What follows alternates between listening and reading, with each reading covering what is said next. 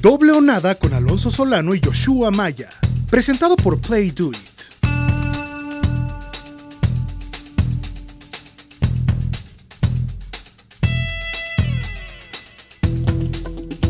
Bienvenidos, esto es Doble o Nada, una edición que nos han estado pidiendo bastante tiempo atrás, con los comentarios de, lo que será el draft 2021, especialmente comentarios sobre los mariscales de campo y demás.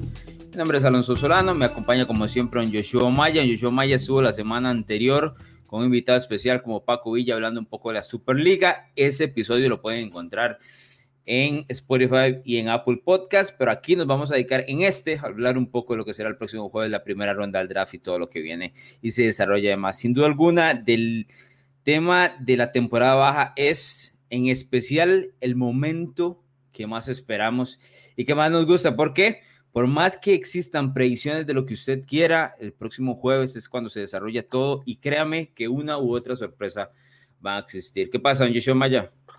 Hola Alonso, qué gusto saludarte. Muy emocionado, la verdad, el draft lo disfruto demasiado, es uno de mis eventos favoritos del año. Y la verdad es que me cuesta mucho trabajo descifrarlo, ¿no? Veo uno de los, de los drafts más difíciles de descifrar, con muchísimo talento y que cada uno de los picks, todos creemos, y digo, estoy, estoy claro que así será, que, que, el primer seleccionado será Trevor Lawrence, eso lo sabíamos desde hace dos años a lo mejor. Y, y también como se han dado las cosas, que Zach Wilson será el segundo seleccionado por los Jets. Eh, ya lo habíamos comentado, me impresionó la manera en cómo los bonos de Zach Wilson subieron después de, de una temporada que tuvo fantástica, sí, pero, pero una temporada rara, ¿no? Por supuesto que, que, tiene, que tiene talento, y la gente se queda con la temporada 2020 de Zach Wilson, pero tendrían que ver su temporada 2019 para ver las diferencias que hay. Por supuesto, evolucionó, ¿no? Eso es lo que, lo que esperas, este, lo, que esperas de un jugador. Pero, pero bueno, eh, es una decisión que, que va a marcar el, el, futuro próximo, quizá para los próximos 10 años de los Jets de Nueva York. Y todo empieza con, con, el, con el pick 3 de, de, de San Francisco tú nos, nos prometiste que ibas a, hacer 8000 caracteres una columna, 8000 palabras, 8000 caracteres, pero al final de cuentas no llegó. Entonces, por lo menos tenemos este espacio para que puedas tú este, expresar pues, más o menos lo que tenías idea. Te leí ayer un, un tweet que pusiste, pero lo borraste y, decía, Mac Jones es el hombre de los 49ers. Y cuando te iba a contestar, vi que lo borraste. Entonces dije, me voy a esperar mañana a ver qué, qué nos dice. Y creo que, que, el tema del draft deberíamos de empezar por ahí, ¿no?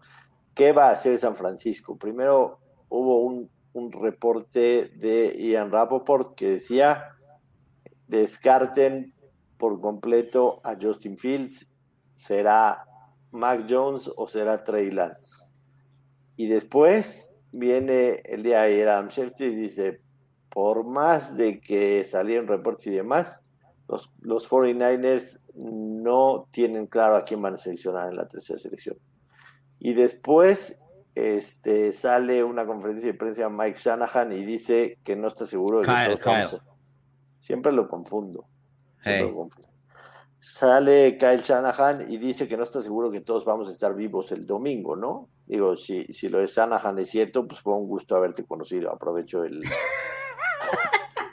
aprovecho el espacio para decirte que fue un gusto haberte conocido y haber grabado este podcast contigo. Pero si seguimos vivos, y, lo que dice Jonathan dice que, que, no sabe qué sucederá el domingo, no sabe si vamos a estar vivos, no sabe si Garapolo va a estar. Tú mismo escribías en Twitter que, que Garapolo, su agente, empiecen a hablar con, con otros corebacks. Entonces, Aquí es en donde realmente empieza el draft, en, el pick 3. ¿Qué, ¿Qué, es lo que tú crees que va a suceder con el pick 3 que tienen los 49ers de Francisco? Es, es curioso porque me puse a pensar sobre, sobre el tema, el, el tweet de, de Rap hablando de Mike Jones y sobre Trey Lance, básicamente reduciéndolo a estas dos, dos opciones. Entonces yo me pongo a pensar y muchos de estos equipos a veces envían información hacia los periodistas, la ponen ahí afuera para empezar a jugar con el tema del draft, ¿no? Enviar una información falsa que quieres en el, eh, en, el mainstream, por así decirlo. Pero me puedo pensar, ¿de qué le vale a San Francisco? ¿Cómo mueven las apuestas? Esos, claro, las apuestas, esos reportes, ¿eh? te vuelves loco. 200%. Yo agarré a Justin Fields con el pick número 3 más 150, lo hablamos la vez anterior, y ya hoy es el día que siento que esa apuesta está muerta, ¿no? A cómo se ven las cosas ahora. Pero me pongo a pensar yo, ¿de qué le sirve a San Francisco poner esta información falsa en el mainstream de, de medios de comunicación si son ellos los que controlan completamente su destino? Precisamente porque estamos iniciando a hablar con, eh, eh, eh, del draft con el pick número 3, porque sabemos lo que va a suceder con el 1 y con el 2. Entonces me puedo empezar, o sea, ¿de qué les vale si fuese una información falsa? Lo que me hace comprar que en realidad por ahí Rapchit de NFL Network y en Rappaport tiene que tener una fuente que le está diciendo esto que sea correcto desde los Niners. Información falsa que le hayan dado a él por ganar algo, San Francisco no se beneficia en nada. Entonces, tiene que ser el tema Mac Jones y Trey Lance. También leí un artículo que mencionaba que, que los, son los scouts los que quieren a Trey Lance y Kyle Shanahan el que quiere a Mac, Jones, que de hecho lo quiere desde hace meses, ¿no? Desde que viene reventando en el college en el 2020 con un equipo recontrarmadísimo de Alabama, ¿verdad? Pero ¿por qué puse el tweet yo anteriormente? Porque no, de acuerdo a lo que he tratado de descifrar, todas estas conjeturas que hacemos en las últimas semanas y demás, no veo cómo San Francisco tome otra decisión que no sea lo que quiere y lo que piensa Kyle Shanahan. ¿A qué me refiero con esto? No hay una sola persona en ese edificio de los Niners que sepa más de fútbol ofensivo y de mariscales de campo que Kyle Shanahan. Más allá de que sea una decisión de franquicia, ¿cómo le vendes a quien estás casado como entrenador en jefe que no puede elegir al mariscal que tenga. Ahora, ya luego de eso podemos hablar que si Mac Jones vale los tres picks que dio San Francisco, no, todo lo más aquí arriba. Pero solo el hecho de tomar la decisión, no entiendo cómo San Francisco va a irse por otro lado que no sea lo que quiera Shanahan. Tiene que ser Mac Jones, no hay otro quite. A ver, yo aquí me quiero ir por dos caminos. El primero de ellos es, se me hace absurdo y ridículo por parte de San Francisco dar tres picks y moverse al lugar tres sin tener claro a quién vas a seleccionar, ¿no? O sea, que nos venda Kyle Shanahan, que no saben todavía quién va a seleccionar y yo no se la compro. De acuerdo. Eso es uno. Ahora, me voy al camino dos que quería plantearte y vamos a analizar cada uno de los tres corebacks porque son diferentes. ¿Ok? Primero, Mac Jones tuvo una temporada fantástica en Alabama, sí, pero te lo he dicho varias veces el SEC de esta temporada fue el peor de muchísimos años, ¿no? No tenían competencia con nadie, ni Georgia, ni LSU. Florida les dio un muy buen partido en el SEC Championship, pero igual esa defensa en Florida le podía hacer lo que quiera. Además de eso, Texas A&M y el resto de Auburn, terrible. El SEC esta temporada no existió.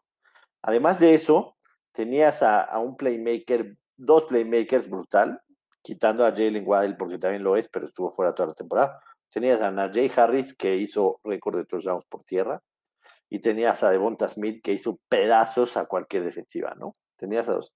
Y es un coreback de sistema. Yo a Mac Jones lo veo siendo, al menos por ahora y por los primeros años del contrato con quien tú quieras, vamos a poner San Francisco, lo veo siendo un Jimmy Garapolo 2 lo veo siendo un Jimmy Garoppolo 2. Incluso en, el, en uno de los, de los, de los, este, ¿cómo se dice? Los días que, están entre la prensa y ante los, cuando, cuando dan su, exhibición, el, día que... El Pro Day. El Pro Day, exactamente. Se me olvidó. El Pro Day de, de Mac Jones vuela un pase a Devonta Smith y se voltea a ver este se voltean a ver como diciendo, ese pase fue el que voló Jimmy Garoppolo en el Super Bowl, ¿no? Entonces, Mac Jones es un Jimmy Garoppolo 2, ¿sí me entiendes? O sea, es un, Jimmy, es un coreback de bolsa, es un coreback, digamos, limitado, que a lo mejor desarrollándolo va a llegar a mucho, pero siendo muy sinceros, antes de esta temporada Mac Jones no estaba ni para ser primera ronda del draft. ¿Ok? Después nos vamos a, Justin Fields. Justin Fields perdió dos partidos en toda su carrera. Él llegó a ser recluta cinco estrellas. Primero fue, llegó a Georgia y después fue transferido a Ohio State. Y él pierde, Justin Fields pierde en contra de Clemson y en contra de Alabama, en contra de un tremendo Clemson y en contra de un impresionante Alabama. Esas fueron sus dos derrotas. Justin Fields era clavadísimo, la selección número dos del draft. Y después nos vamos a Trey Lance. Trey Lance, División 2. Ya vimos lo que sucedió con, eh, con, con, Carson Wentz, ¿no? O sea, por supuesto que sí te la juegas. Carson Wentz fue selección 2. Pero en la División 2 no jugó todo el año. no, ellos, ellos jugaron, jugaron un partido nada más. Un solo partido. Se canceló la temporada. De hecho, es, es, es, el mariscal, tengo que confesarte, es el mariscal en el que menos cómodo me siento comentando, porque no tengo nada que me diga. que, claro. que yo puedo decir, él, él es esto, no, no lo tengo claro. Yo sé que existen muchísimas opiniones por todo el mundo del Internet pero yo quiero que la gente entienda esto y te lo digo así, Maya. El 80, 90% de la gente que te habla de los mariscales de campo lo está, ¿cómo se dice? Sobrevalorando. No, y lo está fingiendo también. ¿Me explico? Porque esto de evaluar mariscal de campo es sumamente difícil. Y entonces se pone a evaluar a Trey Lance, no lo vimos en todo el año, es complicadísimo tener. Por eso es que este draft es sumamente interesante. Pero básicamente es una lotería más allá del tema de Trevor Lawrence. Pero es brutal. Correcto. Entonces, está claro que San Francisco va a ir por un coreback, ¿no? Está claro. Si ponemos a jugadores, por supuesto que Kyle Pitts, yo te lo he dicho, para mí es el mejor jugador de este draft pero ellos tienen a George Kittle, no necesitan. Si pones ahí a, a, a Penny Sewell, no necesitan línea ofensiva.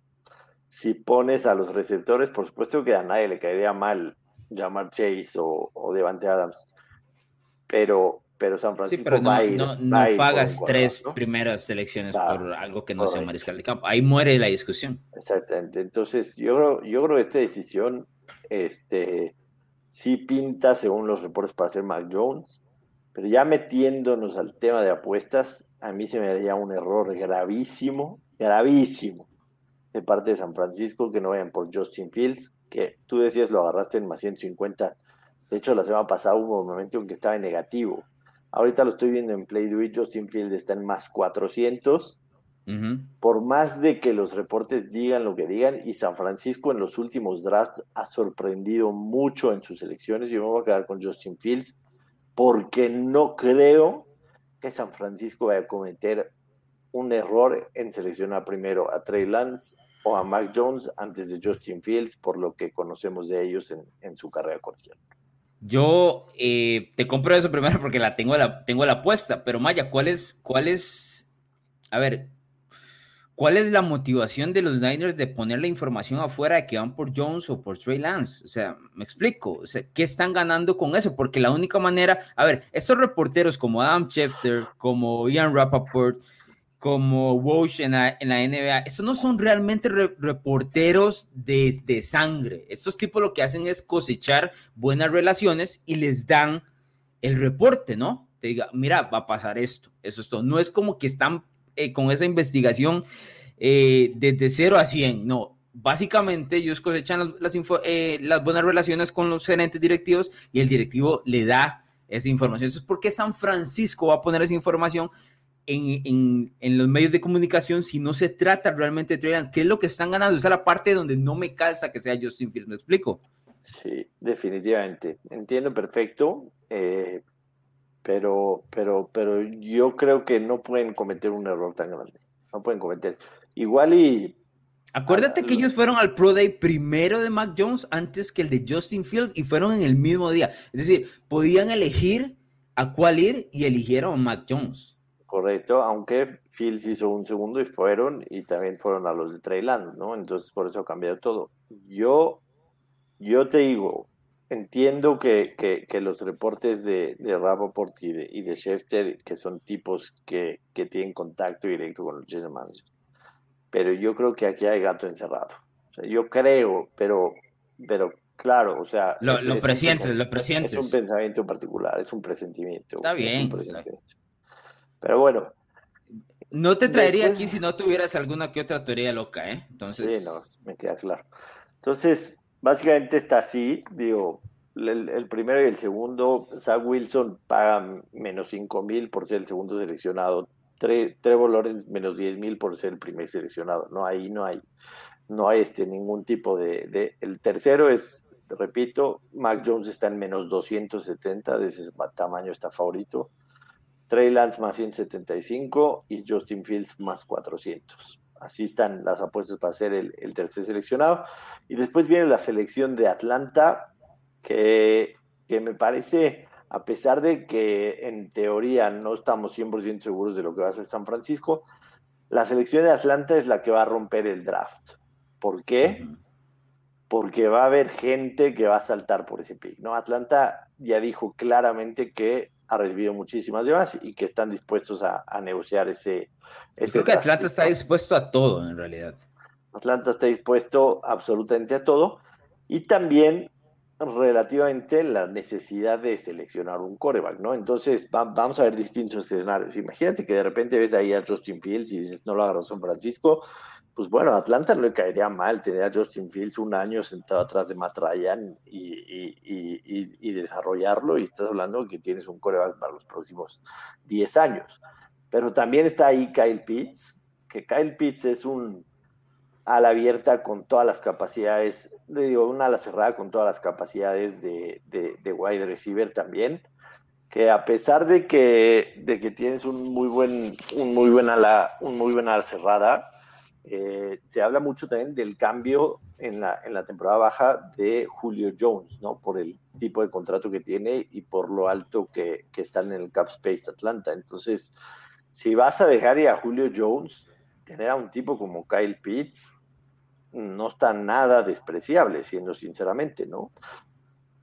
Sí, ahora aquí hay que valorar con el tema de Atlanta, precisamente a la hora de tocar eh, esto es que si es o mariscal de campo, como lo mencionabas con Justin Fields, o la posibilidad de Kyle Pitts, o el cambio, esas son las tres opciones que existen con, con, el equipo de Atlanta. ¿Cómo lo veo con el tema mariscal de campo? Ok, Matt Ryan no está acabado, a mí me parece. Creo que tiene todavía espacio para seguir jugando en la NFL. Yo sé que se ve viejo, lo hemos escuchado durante los últimos, la última década y un poco más, pero yo creo que le quedan un par de años. Si lo empujan, tal vez tres. Pero pongamos del lado de Atlanta. Si en teoría vas a elegir a Kyle Pitts, ¿no? Estamos en esto. Eso significa que vas a ser un mejor equipo al costado ofensivo, lo cual probablemente signifique que seas un mejor equipo en cuanto a récord eventualmente. Eso significa que no vas a volver a elegir en el futuro para tu siguiente mariscal de campo de los siguientes 10, 15 años en ninguna posición cercana a la cuarta, como está en este momento. Entonces, ese es el balance que tiene que hacer la franquicia, decir, bueno, no me voy a encontrar en una posición tan favorable con un draft lleno de mariscales de campo, o me voy por un Tyren, o cambio esto y luego a ver qué hago, ¿no? Es, es ese balance extraño que tiene que hacer el equipo Atlante, que también me parece una de las situaciones más curiosas eh, que eventualmente se vaya a tomar el jueves. Sí, porque si hablamos de equipos que puedan saltar a buscar un trade con Atlanta, está Denver, sí, está Denver que, que, puede saltar por un coreback. Están los Patriots de Inglaterra, están los, están los mismos Chicago Bears, ¿no? Eh, dependerá mucho de qué haga San Francisco y quiénes son los que te quedan. Entonces, yo no descarto ninguna de las tres. Si me preguntas qué va a hacer Atlanta, si yo fuera el general manager. dame los dos. Dime, ¿qué, crees que va a hacer Atlanta, actual Atlanta, qué haría Joshua Maya como gerente general de los Falcons? Si yo soy gerente general, selecciono a Kyle Pitts. Para mí, Kyle Pitts es, un, es, una de esas agujas en un pajar que llegan una, un año cada 10 o cada 12 en la NFL. Talento generacional. Talento generacional, absolutamente. Además, tiene 20 años. El año pasado en Florida, a pesar de que jugó, no soltó un solo pase. No soltó un solo pase era realmente impresionante ver jugar a Kyle Pitts. Yo creo que ese talento no lo dejas ir, sobre todo si en tu panorama está deshacerte de Julio Jones, que también lo haría, ¿no? También lo haría, rejuvenezco ese equipo, tengo un, cuerpo de wide receivers jóvenes.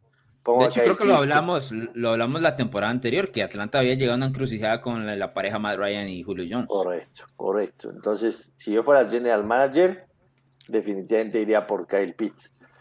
¿Qué creo que va a pasar? Creo que va a haber un trade.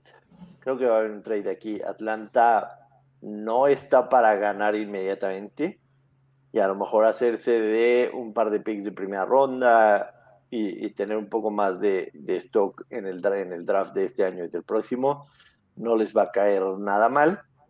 Y que podrían a lo mejor seleccionar un coreback de segunda o tercera ronda, pensando a lo mejor en Kyle Trask o algo así. Yo creo que eso es lo que va a suceder, pero si yo fuera general manager, selecciono a Kyle Pitts. ¿Y cuál es el, el equipo desesperado que va a ir por ese cuarto pick? Puede ser Chicago, puede ser Chicago. Sí, lo tengo claro. Puede ser Chicago, puede ser Denver, puede ser Patriotas. Uno de esos tres los pondría como, como grandes candidatos a, saltar por, por el pick de, Atlanta. Yo lo veo más como Denver y Chicago. No creo que New England tenga esa, no voy a decir desesperación. No, tienen, esa cultura, ¿no? No tienen esa cultura. Esto, es lo contrario. Ellos son de los que. bueno, pero tampoco tenían esa cultura en la agencia libre y nos sorprendieron de arriba abajo, ¿no? Correcto. Entonces, hay que dejar la puerta abierta, por lo menos. Sí, a lo mejor los drafts de los últimos 20 años los hacía el perro de, de Bill Belichick y este año ya no lo va a hacer el perro, lo va a hacer Belichick. ¿Qué, hacemos con el quinto pick? El quinto pick también es, es, fascinante, ¿no? Lo, de, lo de Cincinnati. Porque se van a encontrar indiscutiblemente tres opciones fantásticas.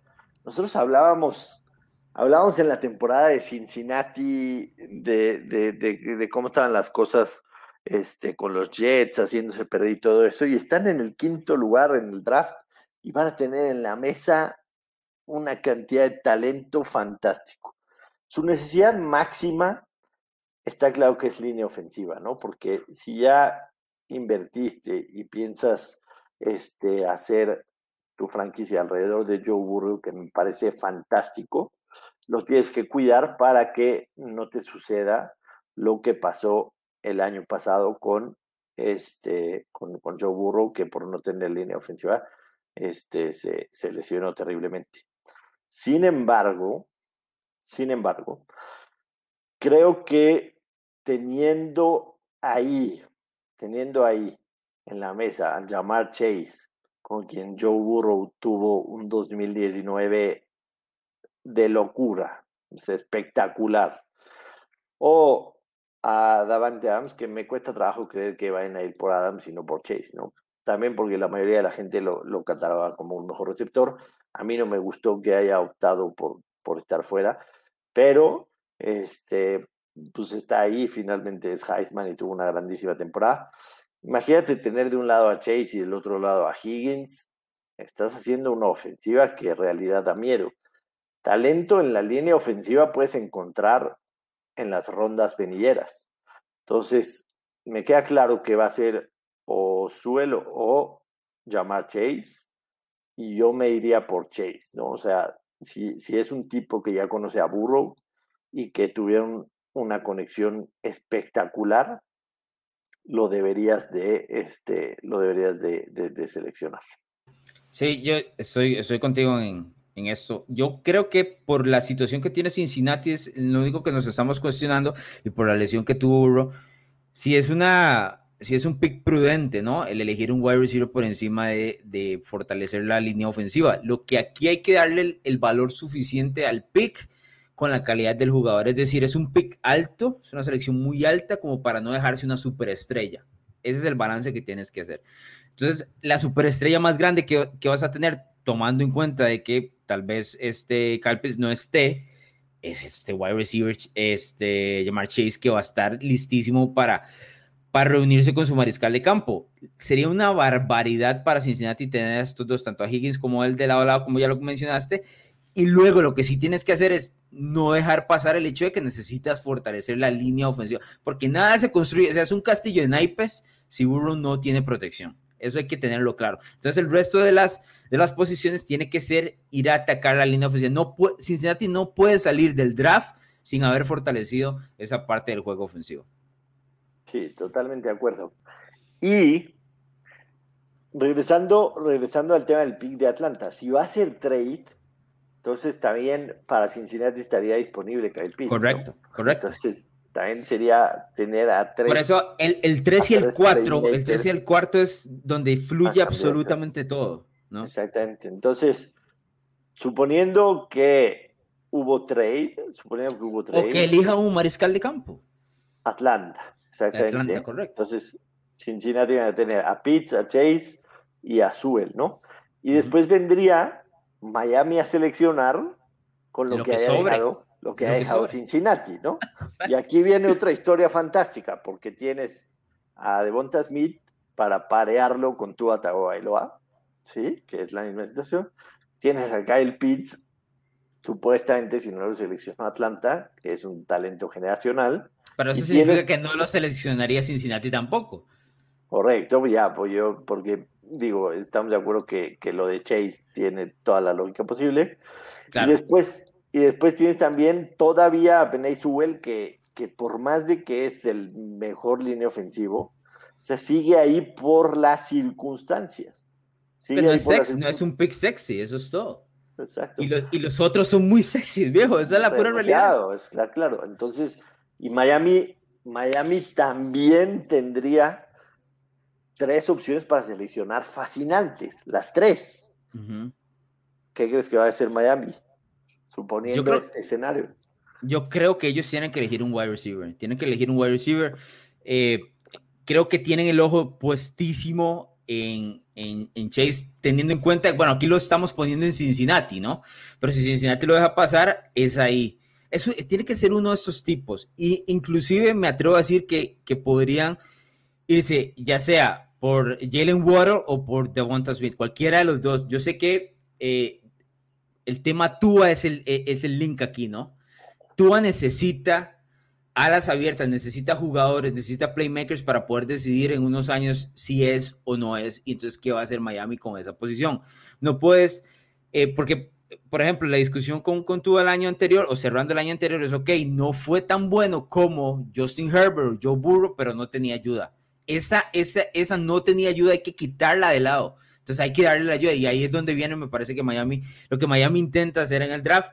Creo que todos estos equipos, tanto la escuadra de Cincinnati como Atlanta, como Miami, se van a sentir muy cómodos con lo que hagan, por lo menos la noche del draft. En dos años, quién sabe, pero la noche del draft van a estar felices con lo que, lo que suceda. Totalmente de acuerdo, totalmente de acuerdo, pero estamos claros que la cantidad de escenarios que hay, estamos apenas llegamos al sexto pick, la cantidad de escenarios que hay en los primeros seis picks es una locura y estás y estás descontando que los primeros dos están cantados, ¿no? Entonces la cantidad de escenarios que hay del 3 al 6 es una cosa de locos que yo no no no no recuerdo haber visto jamás, o sea, yo creo que todos los años el, el año pasado yo hice mi primer mock draft, ya sé que tú no haces por la misma, por la misma, este, el mismo motivo que yo, porque es una relativa estupidez. Y el año pasado yo en las primeras 10 elecciones creo que atiné a 8 y después solamente volví a atinar a una en el resto y terminé siendo un payaso. Pero este año es la realidad. Porque dices, bueno, las primeras 8 o 10 elecciones más o menos tienes idea. Este año va a ser payasos de payasos hacer mock draft. O sea, Claro, no existe claro. manera de que atines a nada. Y después vienen los Detroit Lions.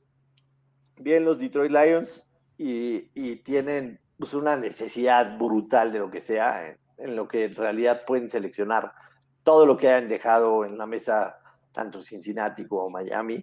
No tengo idea qué, va a ser Detroit con, con tanta necesidad de, de- de un roster que ha sido un fracaso en, en la última década. Tendrás que ir a lo mejor por el, el mejor talento. Yo, sinceramente, no sé qué pueda seleccionar Detroit. Podría ser Jalen Waddell, podría ser de, de Bonta Smith si sigue ahí. Si sigue Kyle Pitts, bueno, ni te digo, ¿no? Por más de que te gana Hawkerson, No, lo pero no llega, no llega. No debería Sí. llegar. no debería llegar, no debería llegar. Este, incluso, incluso sube el- lo que tú me digas, o sea, Detroit va a tener un abanico de posibilidades.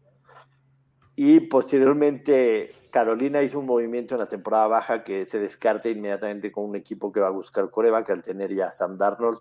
A mí en lo personal me pareció un terrible movimiento traer a Sam Darnold, o sea, a mí no me gustaba ni, ni en USC, te soy muy sincero, o sea, cuando venía de coreback, pero yo no le vi nada a Sam Darnold en la NFL como, como Ujú. para traerlo y pensar que pueda ser tu, tu coreback número uno, ¿no? O sea, Carolina Carolina en teoría iba a estar en posición para que le llegue o Fields o Lance o Mac Jones. O sea, me hubiera arriesgado por ellos sin tener que, dar nada para, para, para, para traer a Sam Darnold, pero me pareció terrible. Y después, bueno, pero ¿qué, pasa, qué pasa si, si Atlanta no hace un cambio? Se deja Pitts. No, selecciona, selecciona, No, ¿qué pasa si Atlanta selecciona a Pitts? Cincinnati selecciona a su wide receiver. Miami selecciona a su wide receiver. Detroit selecciona, puede ser un defensivo, un tackle ofensivo y demás. Y está Carolina sentado en el 8 con la posibilidad de Justin Fields. Porque puede, puede suceder eso. ¿No crees que lo tomen y los pongan a la par de Sam Darnold, a sabiendas de que ellos no han elegido pagar, le eligieron pagar el quinto año a Sam Darnold, pero no tienen un contrato a largo plazo con Sam Darnold? Es un tema de prueba y error a un año. Podría ser, no lo descarto. Incluso ahora, ahora, un detalle. Yo sé que suena irreal el movimiento y no suena lógico, pero en los últimos años hemos visto equipos como los Rams, equipos como el mismo San Francisco, como lo vimos ahora cambiando tres picks, que hacen cosas que no van dentro de la cajita de la lógica. Entonces, una situación de estas, por más que no...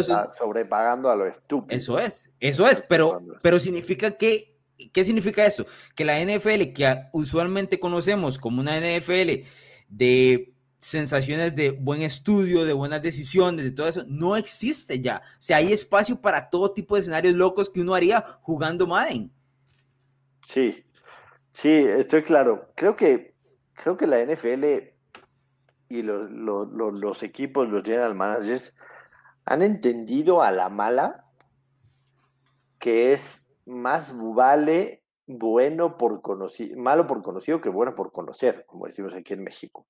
Que necesaria, no necesariamente tiene que ser el malo por conocido, ¿no? Pero, pero ejemplos hay muchísimos. Ahí está que del draft del 2010 al 2016 solamente queda un coreback que está en su equipo, uno solo, y es Dak Prescott. Y después tienes el tema de Trubisky, que por cierto no me felicitaste porque hoy es el aniversario que lo seleccionó Chicago. hoy es el aniversario de aquel draft del 2017 que lo Sabes que es que yo me paso, me he pasado burlando durante los últimos cuatro años que creo que ya era como mucho bullying, ¿no? Sí, totalmente. Entonces, este, creo que, que, que la NFL está entendiendo eso, ¿no?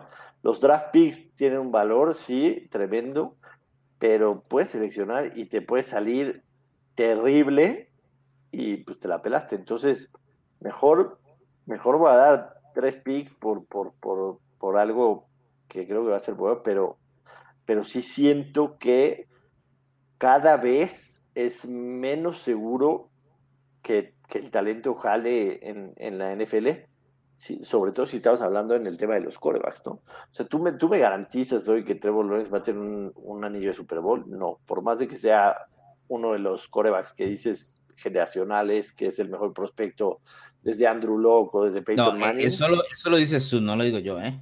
No, dicen. Yo no, yo no, yo no digo que sea. A mí, sí me gusta, o sea, yo sí lo veo como un coreback fuera de lo normal. Pero no te garantiza nada Trevor Lawrence, ¿eh? O sea, que tú me digas que le va a dar un anillo a los Jaguars o incluso él va a ganar un anillo en, en algún otro, yo no te lo, te lo garantizo, te soy muy sincero. No, pero no sé si has notado esto.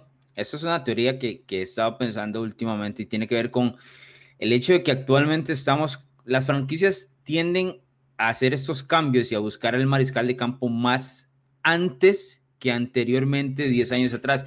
Y tiene que ver con el hecho de que ha cambiado la economía en la NFL te recordarás, y tal vez no mucha gente recuerde esto, pero yo sé que, que tú sí, hace 15 años eh, elegir a Sam Bradford con el pick número uno significaba darle 40, 60 millones de dólares de manera garantizada. ¿Te acuerdas de eso?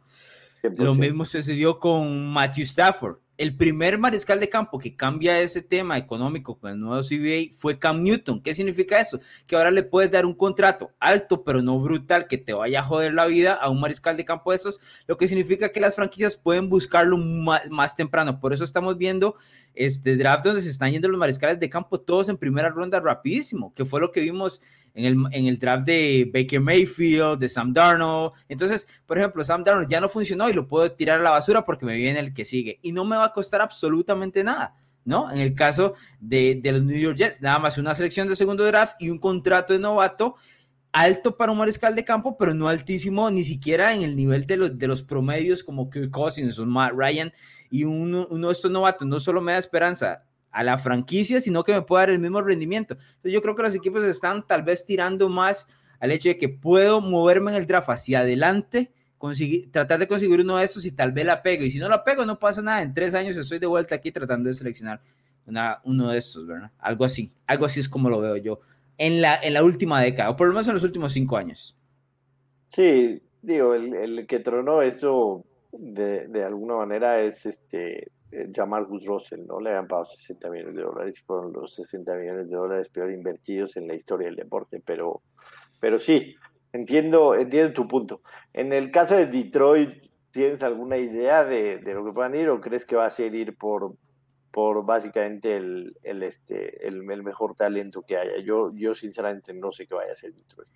Lo dijiste bien, tiene muchas necesidades. Yo creo que lo he estado viendo en algunos comentarios que han, que han hecho y le he puesto atención a que quieren a este linebacker Mika Parsons. Sin embargo, creo que lo de Detroit es una, es una moneda al aire, pueden ir a cualquier lado. También siento que pueden estar al hecho de que puede existir un trade también por parte de Detroit eh, con, con, el tema del, del, séptimo pick. Ya hablamos de que el, el cambio de, de, Jared Goff significa también que ellos tienen un mariscal de campo por los siguientes años. Que lo quieran o no, lo tienen, ¿no? Y a un precio alto. Lo que significa que el equipo va a tener que rodearlo con lo que sea. Lo que sea, porque Detroit se ve bastante... Un equipo que está bastante atrás en la NFC Norte. Curiosamente, un día de estos me puse a leer artículos del año anterior de gente que hacía predicciones sobre las divisiones y ponían a Detroit ganando. Y yo, ¿qué carajo es lo que están viendo? Y gente, ojo, de buena estatura en, en, en, en medios de comunicación fuertes. Pero por eso es que esta, esta liga es tan difícil de predecir, viejo. Dificilísima sí, es. Totalmente. Después del tema de Carolina, repito, para mí Carolina es un, es, es un prospecto para, para hacer trade también. Y cierra la primera ronda Denver, que creo que Denver debe de ir por un coreback. Yo no estoy seguro de que, de que puedan de que puedan mantenerse con, con Drew Luke. A mí, para mí, en lo personal, Denver con un buen coreback sería candidato. Creo que hicieron muy buena agencia libre. Este, y, definitivamente retomando los que seleccionaron el año pasado, Von Miller y, todo lo que han hecho, yo creo que Denver con un buen coreback sería candidato tendrían que ir por ahí. Y cierra los primeros 10, que hasta ahí nos vamos a quedar, vamos a comentar algunos en específico, pero cierran los primeros 10 eh, los vaqueros de Dallas, que para muchos tendrán que ir en defensa, evidentemente tienen ya a Dak, tienen a Ziki, tienen, tienen una buena ofensiva y necesitan reforzar defensa, y para muchos sería el primer cornerback seleccionado en la persona de Patrick Surtain Jr., ¿no? Patrick Surtain II, que viene de Alabama, que es el, el mejor cornerback que, este, que está, que está grado, eh, graded, entonces parece que, que, esa sería la cosa. Será interesante ver qué hacen los Giants, que también podrían hacer trade. En el caso de Filadelfia, creo que si les cae Jalen Waddell lo tendrían que agarrar porque su talento en el tema de los receptores en los últimos años ha sido terrible. Está interesante lo que van a hacer los Patriotas en Inglaterra, pensando en que, en que tienen que ir por un no me la creo esa de que, de que con Cam Newton se, la van a seguir, ¿no? Seguramente es un, es un, es un puente Cam Newton, entonces eh, creo que Inglaterra sí te y Chicago, ¿no? Chicago hay que decirlo, el tema de Sam Darnold eh, me parece que, que, es, no es Sam Darnold, de Andy Dalton, eh, creo que también es, es muy pasajero, ¿no? Y tendrán que estar pensando en el futuro, no sé qué tan abiertos o dispuestos estén para, para pagar este, varios picks de, de esta ronda o de este año o del próximo año para, para buscar un trade y, y, jalar a uno de los corebacks que queden. Eh, um, si no tienes algún comentario, te voy a dar algunas de las apuestas que estamos. Me gustaría que me digas si hay alguno que te gusta. ¿Tienes algún comentario adicional? No, tengo una pregunta para ti, pero si quieres la dejamos para el cierre del podcast. Échala, échala, échala. No, quería que me rankearas eh, los cinco mariscales de campo y me dijeras cuál va a ser el, el, último picking que se puede elegir un mariscal de campo. Es decir, no pasa del número 12, no pasa del número 10. Ya, es decir, pensando en lo que puede hacer New England, para que New England agarre un mariscal de campo tiene que llegar al número tal. ¿Me explico? Yo, yo me quedo en el 11. En el 11. Los primeros cinco quarterbacks van en el 11. Ok. Eh, ¿Y, cuál es el ranking que tienes de los, de los corebacks? ¿Cómo, cómo los tienes en cuanto a calidad? Yo tengo a Lawrence, Fields, Wilson, Jones, Lance.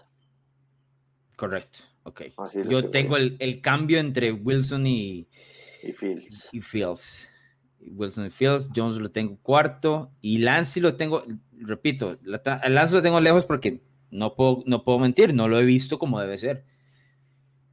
Bueno, hablamos ya del tema de la postura del tercer pick, que Mac Jones es favorito. De hecho, ahorita en lo que estamos aquí cambió a menos, menos 333, de menos 270 en lo que estamos en el podcast, cambió a menos 333 en Play Do Trey Lance más 200, Justin Fields más 400. Yo dije, le voy a poner algo pequeño para seguir con, con, esa, esa pequeña, digamos, chispilla que tengo ahí, que pienso que, todo lo de los reportes no es nada y que van a ir por el mejor. Es que se llama doble o nada, carajo. Vas doble o nada. Hay, una, hay una que está interesante, es número de corebacks seleccionados en la primera ronda. El under está en menos 667 de 5 y medio y el over de 5 y medio. Está claro que 5 seguros se van a ir, pero un sexto coreback en primera ronda, hablando básicamente de Kyle Trask, que pueda caer al final, quizá Pittsburgh, no sé, no sé, ese over de 5 y medio corebacks, algo me dice que va a caer. ¿A, ¿a cuánto está? ¿A cuánto está? Más 440. Sí, está, está para jugarle al guito. Cinco son seguros, cinco son seguros. Hay un par de buenos corebacks que podrían, que podrían caer ahí, ¿no? Y, Kyle Trask debería ser el sexto. el, jueves, el jueves del draft es, una noche sumamente emocional. Por más que hayas hecho un trabajo de tres, cuatro meses pensando en estos, en estos jugadores, más allá de los mariscales de campo, eh, hay, que recordar las historias de, gente en el, en el, draft room de, Dallas tratando de agarrar a Jerry Jones para que no eligiera a Johnny Manziel, por ejemplo, sabiendo que el equipo de Dallas no tenía la necesidad de mariscal de campo solo porque estaba ahí. y así creo que así creo que se van muchos de los de los de el los draft de, el draft de Tim Tebow, ¿no? El draft de Tim Tebow, agarrando en el 25, una cosa de locos. Entonces, algo me dice que va, va a caer otro coreback en primera ronda. Juega. Después, este, este pick creo que le voy a meter fuerte. La paga, el jugo no está bueno, pero, pero es un pick garantizado. O sea, si no lo pego, la gente puede regresar aquí y en las redes sociales inventarme la madre con todo derecho. Es el over de 4.5 y medio receptores. Over de 4.5 y medio receptores. Yo creo que por lo menos, por lo menos, van a seleccionarse 6 en la primera ronda. Estamos hablando de Chase, de Smith, de Waddell, y después está ahí eh, Tooney de Florida, y está ahí Bateman también de, de, Minnesota, está uno de North Carolina. Yo creo que se van a ir por lo menos seis receptores en primera ronda. El over de 4.5 está en menos 333. Yo le voy a meter muy fuerte a esa posición. No sé si estás de acuerdo. Eh, yo escribí un artículo sobre las mejores apuestas del draft y esa era una de, las apuestas del draft. Exactamente. Los receptores, ese hay que meterle muy fuerte.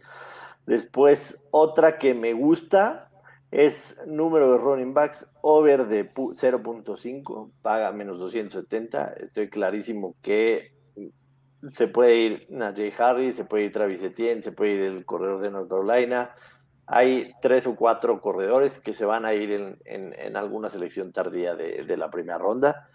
Yo lo, digo y lo sostengo. Najee Harris tuvo una temporada fenomenal, pero para mí es mejor y mucho más este, completo como corredor eh, Travis Etienne.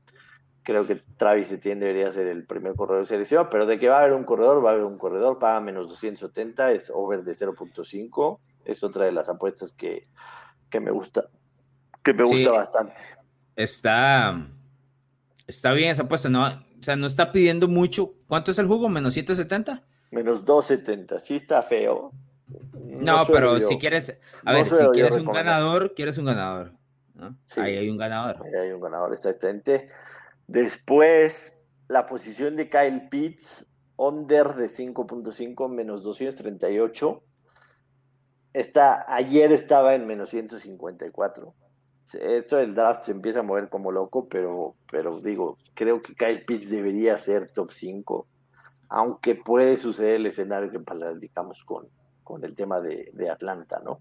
Ah, me, me, salté en el tema de los receptores, de lo que yo te dije, Najee Harris está menos 167 por ser el primer running back seleccionado, y Travis Etienne está más 150 y yo voy a jugar Travis Etienne. El año pasado ah, me acuerdo que aposté a que el primer corredor seleccionado era Edward Seller, pagaba más 330. Habían dos que estaban antes que él y la cobramos bien, así que esta vez me voy con Travis Etienne, más 150. Y este, digo, en Play la verdad es que hay un, mundo de, opiniones. Está en la posición de Devonta Smith. Este me parece que es una ganga la posición de Devonta Smith en el draft, under de 11.5 está en menos 101. Under de 11.5, o sea, que sea de las primeras elecciones de Devonta Smith. Aunque en el panorama que nosotros platicamos, no había Devonta Smith seleccionado, ¿no? Y el año pasado, el año pasado los wide receivers cayeron tremendo. ¿Te acuerdas que, que de manera increíble CD Lamb le cayó a Dallas al 18, ¿no? Y decíamos, ¿cómo carajo CD Lamb resbaló al 18? Creo que fue Henry Rocks el primero. Es correcto, es correcto, fue Henry Rocks el primero. Después se fue Jerry Judy y después CD Lamb, ¿no? Y, en el tema de los receptores hemos visto que sí se seleccionan bastantes, pero normalmente suelen ser del 15 para, para arriba. Entonces, aunque me gusta mucho, yo creo que Devonta Smith debe ir antes del, del 11 pero hay circunstancias en el draft que sí te dicen que también podría resbalarse. ¿Cuánto está el over? El over, over 11.5 menos 127. Yo jugaría el under, pero sí tiene riesgo, ¿no? Tiene, tiene un claro riesgo. Patrick Surtain, under de 10 y medio, si pensamos que se va a ir en la 10 para Dallas, es menos 154. Tiene que irse a Dallas, a huevo. Debería de, debería de. El tema de Mika Parsons. lo que estás apostando es que no pasa de Dallas prácticamente, ¿no? Correcto, es Dallas o no Dallas, exacto. El tema de Mika Parsons, que hablas de linebacker de, de, Penn State, talento espectacular. Under de 13 y medio de la posición en el draft, menos 116, over de 13 y medio, menos 104. Creo que Mika Parsons puede, puede resbalar por la terrible temporada que tuvo State, pero, pero eh, Jamar Chase, que todos suponemos que se va a ir en el quinto lugar. El over de 5.5 paga más 123 y si creemos que va a ir con Cincinnati, pase lo que pase, es menos 152. Este es otro jugador que dices, es, es para la posición de Cincinnati. Y el tema de Penny que, que, está interesante, ¿no? Porque, como decías, es, es, un talento espectacular, el mejor línea ofensivo, pero, pero eso no es un pick sexy. Entonces, el over de 5.5 está a menos 154. Yo creo que no se va a ir en las primeras en las primeras cinco, ¿no? O sea, no se va a ir con Atlanta, no se va a ir con los primeros tres, 100%. No se va a ir con Atlanta porque yo creo que nadie va a, a canjear con Atlanta para agarrar a Suel. Entonces Atlanta va a seleccionar o coreback o va a hacer un trade para que alguien seleccione coreback o Kyle Pitts. Y el tema de, de, Suel es literalmente, es o Jamar Chase o Suel, ¿no? Entonces es la decisión que, que, que está en, en, el tema de esa apuesta. Hay varias, yo, yo me quedo con las que, las que te dije, creo que va, over de 4.5 receptores es clavadísima, over de, de, un, over de medio corredor es, es clavadísima, el under de la posición de Kyle Pitts de 5.5 también, también la creo, aunque insisto, ese escenario lo veo ahí.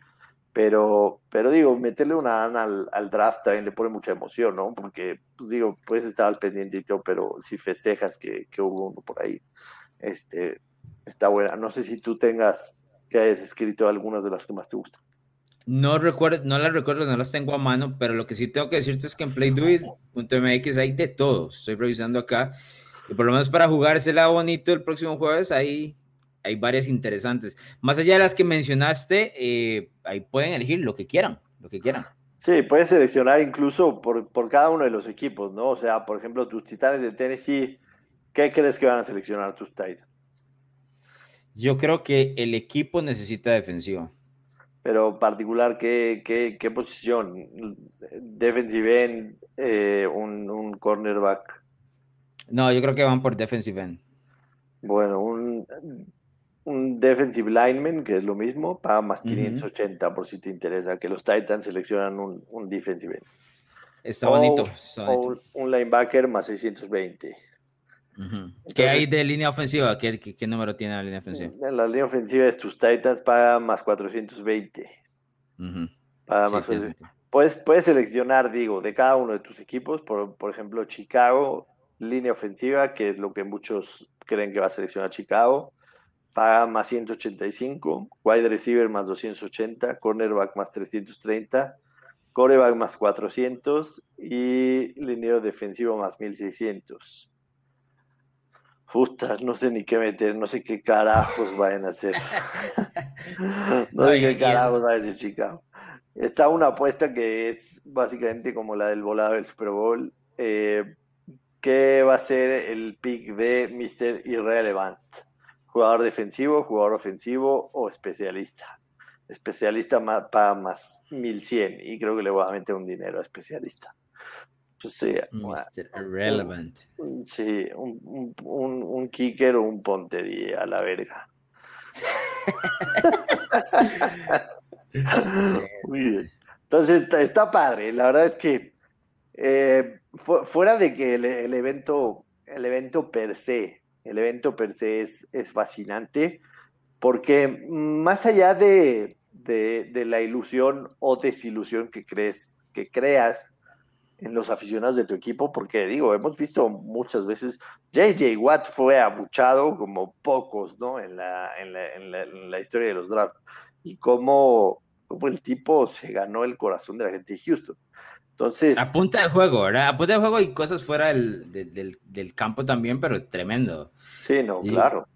Entonces, la ilusión o desilusión en, en, el tema de los aficionados, yo también lo veo por parte del jugador, ¿no? Son, son, son jugadores que, tienes, tienes normalmente dos, dos, perfiles. A veces es el perfil de, de los jugadores que, que, que, literalmente viven en, en, pobreza extrema y encuentran en el fútbol americano una oportunidad para, para cambiar su vida eh, gracias a, a, su talento físico-atlético. O también, también esos jugadores que, que, desde chiquillos les gustó. O sea, por ejemplo, hablemos de, de, de Trevor Lawrence, de Patrick Surtain. Surtain nació viviendo en, en el fútbol americano que, que han sacrificado toda su niñez y su juventud para este momento, ¿no? Entonces es, el, es el momento en el que se cristaliza todos los sueños de toda su vida y que, y, que finalmente escuchar su nombre ahí es, es el momento o, el primer momento en el que han soñado en toda su carrera. Entonces me gusta mucho y, y también creo que las evaluaciones de un draft por más de que todo el mundo luego, luego escribe los grades y todo eso, las evaluaciones del draft se tienen que hacer mínimo tres años después para que tengas certeza de lo, de lo que te dio, ¿no? Porque hemos visto equipos que encuentran talento, pues, el tema de Tom Brady repetido hasta el cansancio, que cambian franquicias en un pick 199. Entonces, pensar que un draft este, se debe evaluarlo luego es, es, totalmente equivocado. Lo vimos con Cleveland durante cuántos años tuvieron primeras elecciones del draft eh, o los primeros puestos y, nunca pudieron darle la vuelta hasta, hasta ahora que parece que ha cambiado la cosa. Pero... Ah, podemos, hablar, podemos hablar de Russell Wilson, de Dak Prescott también, que son nombres lejanos en, en en rondas que no eran primera y segunda y que terminaron cambiando sus franquicias y aquí están con esos contratazos dentro de la posición, nada más de mariscal de campo. Ahí podrías ir mucho más adelante. hay muchas historias. No, yo recuerdo uno de los, es más, o sea, Drew Brees, el, el receptor con, con, más yardas combinadas que tuvo fue Marqués Colston. ¿Te acuerdas de Marqués Colston? Por supuesto, campeón del Super Bowl. Receptor de séptima ronda. ¿no? Receptor de séptima ronda. Y si le haces una trivia a, la mayoría de la gente que nos escuchan, nunca te dicen Marqués Colston fue el receptor que más yardas cachó de, de Drew Brees. Entonces, historias hay miles y nacen en, en, un draft como el que vamos a tener el jueves. Así que eh, disfrútenlo. Ojalá que queden satisfechos con lo que haya seleccionado su equipo. Y por supuesto, si le quieren meter unos pesitos, lo van a estar más padre.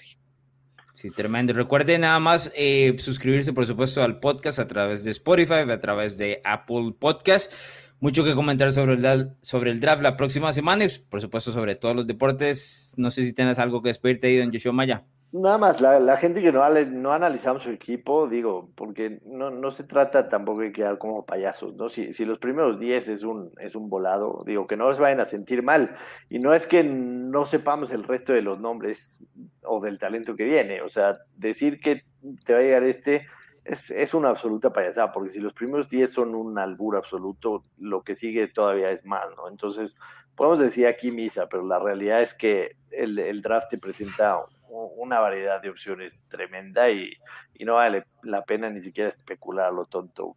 Mejor veamos lo que sucede y lo comentamos posteriormente. Así es, disfruten el fin de semana del draft, no solo el jueves, sino también el fin de semana con el resto de las rondas y nos escuchamos la próxima semana acá en Doble o Nada. Doble o Nada con Alonso Solano y Joshua Maya, presentado por Play